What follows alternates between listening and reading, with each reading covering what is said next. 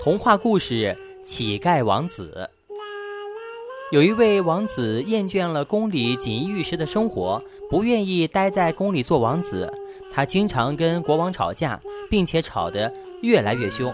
最后，国王把王子赶出了王宫，一文钱也没有给王子。王子变成了一个乞丐。乞丐王子一个人走在大街上，不再有仆人的前呼后拥。有时连街上的流浪狗都跟他过去，一只疯狂的狗竟然把王子的裤子撕开了，就连他的屁股上也被撕了一个大口子。王子找了一个没有人的地方，用一根草绳把破洞扎了起来。饿得实在太难受的时候，他跟一条狗抢馒头吃。即使这样，他也不愿意待在皇宫里做王子，他喜欢这种。自由自在的生活。在路上，乞丐王子遇到了一位老乞丐，老乞丐的胡子都够到地面上了。老乞丐告诉王子，他已经活了一千岁，走过世界上的每一个地方，见过无数的稀奇古怪的事情。每天，他都会给王子讲一个很有趣的故事。王子告诉老乞丐，他是一位王子。老乞丐听了王子的话呢，哈哈大笑，说：“哈哈，我活了一千岁了，从来没有听说过有人不愿意在王宫里当王子，却要当一个乞丐。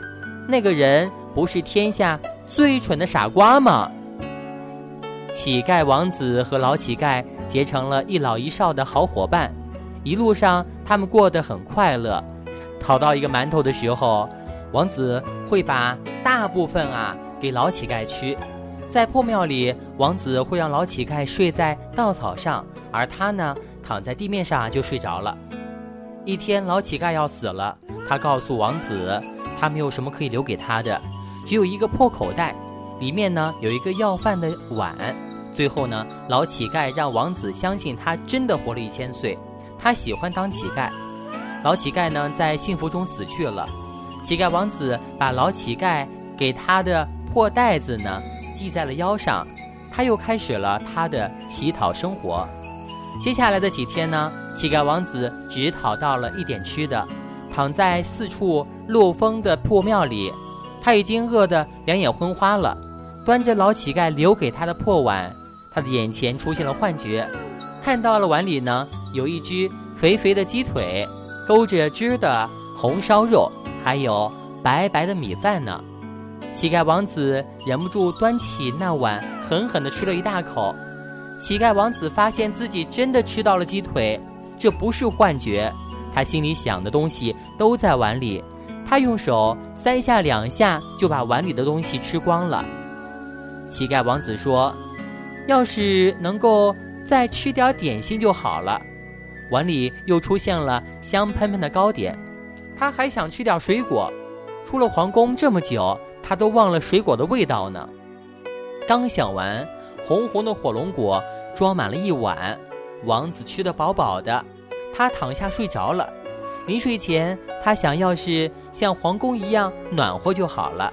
他腰里的破口袋呢，打开了嘴，他向王子吹着暖暖的风，像夏天的风一样温暖呢。王子睡得很香，睡得死死的。乞丐王子。不知道是老乞丐的口袋让他睡得那么温暖呢。第二天一早起来，乞丐王子一点儿也没感到冷。他想起昨天晚上的事情，觉得像一场梦。为了证实昨晚的事情是真的，他说：“破碗呀破碗，如果昨天晚上真的不是做梦的话，给我几个馒头吧。”果然，几个馒头跳到了破碗里。乞丐王子相信了昨天晚上的事不是梦。他太高兴了，以后再也不用挨饿了。一天，乞丐王子来到了一处山坡上，远远的他看到一大群白鹅，王子觉得很奇怪，没有看到木鹅人。就这样，王子走了过去。他想，如果真的没有木鹅人的话，自己就把这群白鹅呢赶走，然后把它们卖掉。当他来到了离鹅群很近的时候呢，从鹅群里呀走出来一位姑娘。这时王子才看清楚，难怪自己没有看到木木鹅人呢。那位姑娘的皮肤白得像天上的白云，她穿着裙子是用鹅毛编织的，头上的帽子也是用鹅毛做成的。风儿吹起她的裙子上的羽毛，帽子上的羽毛呢也跟着飞舞起来，好像要飞到天上做仙女一样呢。王子觉得这位木鹅姑娘太漂亮了，就连王宫里的公主也没有她漂亮呢。木鹅姑娘看到眼前的是一位乞丐。他从怀里呢掏出了一枚鹅蛋送给王子，他说：“饿了吧，送给你，我只有这个。”乞丐王子吃了木鹅姑娘送他的鹅蛋，他用树叶为姑娘吹了一曲木鹅的曲子，曲子太美了，木鹅姑娘陶醉了。接下来的几天呢，木鹅姑娘每天都早早的把鹅群赶到山坡上。乞丐王子呢，也来陪木鹅姑娘一起牧鹅。金黄的蒲公英呢，开满了山坡，有的蒲公英种子已经成熟了，在风里飞舞着。白鹅们在山坡上互相追逐。几只大白鹅呢，听着乞丐王子吹的曲子，拍打着翅膀，好像要飞舞起来。美妙的曲子绕着山坡飞扬，天上的云朵呢，也飘得很低。白鹅仰起头，就可以够到云朵。乞丐王子和木鹅姑娘的幸福一直飞到了天上的云朵里呢。有一天，木鹅姑娘把乞丐王子带回家，告诉妈妈她要嫁给一个乞丐。木鹅姑娘的妈妈问乞丐王子：“你要娶我的姑娘，那你有什么可以做聘礼呢？”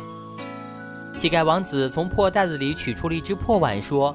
我要送给您一个神奇的碗，有了这个碗，你可以吃到任何你想要吃到的东西。木鹅姑娘的妈妈接过破碗，有些不相信。她说：“我要一只烧鹅。”破碗里真的蹦出一只烧鹅，可是它太大了，差点儿掉在地上。乞丐王子一把接住了烧鹅，递给了木鹅姑娘的妈妈。他只顾去吃烧鹅了。第二天。木鹅姑娘的妈妈把乞丐王子赶了出去，还把大门锁上了，不让木鹅姑娘出去。她告诉乞丐王子，她不会把女儿嫁给一个乞丐的，并且呢，还把那只碗啊扣了下来。